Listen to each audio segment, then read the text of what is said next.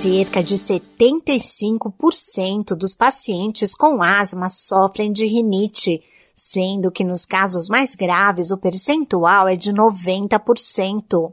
Além disso, é bastante comum a doença estar associada a outras alergias, alerta a Associação Brasileira de Alergia e Imunologia, ASBAI, caracterizada pela inflamação dos brônquios. A asma pode causar falta de ar, chiado no peito, tosse, sensação de cansaço e dor no peito. No Brasil, 10% da população sofrem de asma, uma doença que não tem cura e que, dependendo da gravidade, pode causar a morte do paciente.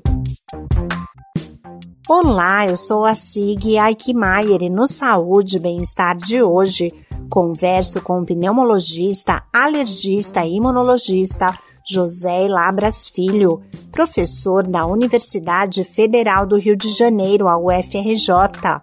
O médico fala sobre a relação da asma com os quadros alérgicos. A maior parte dos pacientes com asma tem a sua doença de origem alérgica e é muito comum a associação com outras alergias, como a rinite, a sinusite alérgica, a conjuntivite alérgica e a dermatite atópica. Devido essa natureza alérgica da doença, nós devemos fazer um controle ambiental rigoroso, tanto em casa quanto no trabalho ou seja, evitando contato com poeira, cheiros ativos, substâncias irritantes, isso no dia a dia do paciente. Isso é uma coisa muito importante para o tratamento desses pacientes com as alergias respiratórias. Outra condição muito frequente entre os asmáticos é a rinite.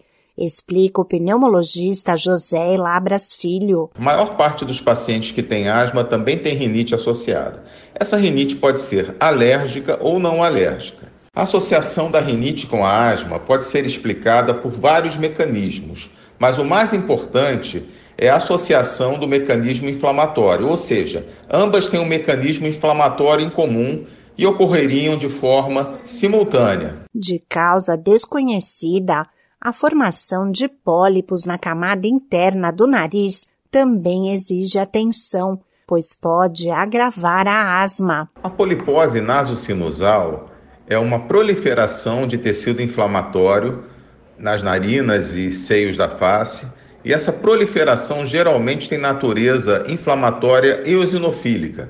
Ela pode estar presente em pacientes com asma de maior gravidade e é considerado um fator agravante da asma. Então, seu tratamento de forma simultânea deve ser realizado nesses pacientes. Muitas vezes, os pólipos nasais deixam de ser percebidos e alguns dos sintomas são congestão frequente, olfato diminuído e ronco. É importante sempre buscar tratamento para os problemas respiratórios e quadros alérgicos, principalmente quando se é asmático. Esse podcast é uma produção da Rádio 2.